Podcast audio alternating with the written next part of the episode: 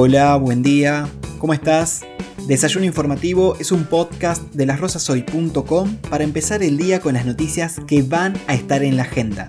Soy Laureano Medina y mientras haces café, té o preparas el mate, te cuento un poco cómo está la cosa afuera de casa.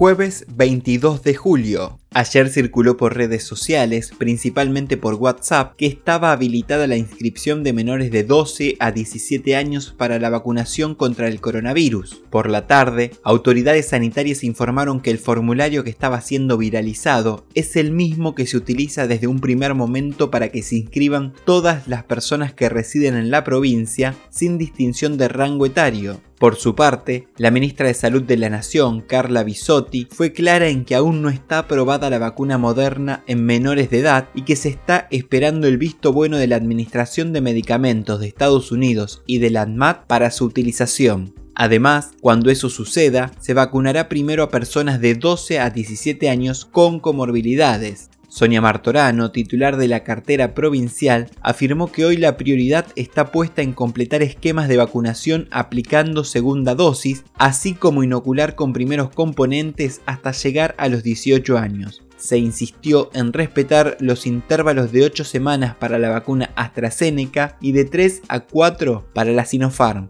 Ayer, Santa Fe recibió 104.400 dosis de la vacuna AstraZeneca, de las cuales 1.000 corresponden a las rosas y hoy mismo desde el hospital local estarán retirándolas en Rosario junto con material descartable. A la fecha se aplicaron en nuestra ciudad 9.643 dosis, siendo 1.439 las personas que completaron el esquema de vacunación contra el coronavirus.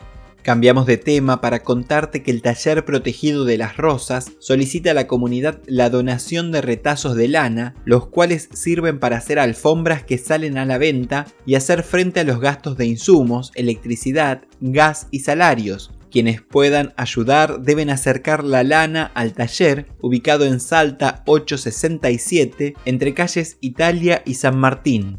En el marco de la campaña electoral, Carolina Lozada y Mario Barleta estuvieron en Las Rosas, donde en diferentes actos se mostraron con los precandidatos locales al Consejo Deliberante por Juntos por el Cambio, hablamos de Roberto Leoncini y Juan Franco Pietracupa, quienes disputarán un lugar en la lista de este frente político para las elecciones generales de noviembre. Para cerrar, hoy comienza la participación argentina en los Juegos Olímpicos Tokio 2020. Luego de la postergación del año pasado, la capital de Japón albergará la edición número 32 del evento que tendrá a 179 deportistas albicelestes buscando una medalla. Si bien la ceremonia de apertura será mañana a las 8 de la mañana, hoy la selección masculina de fútbol disputará su primer partido a las 7 y media frente a Australia. Se espera que el día esté despejado con temperaturas que irán de los 6 a los 22 grados centígrados. Esto fue todo por hoy. Gracias por compartir el desayuno. Nos encontramos nuevamente mañana. Buen día.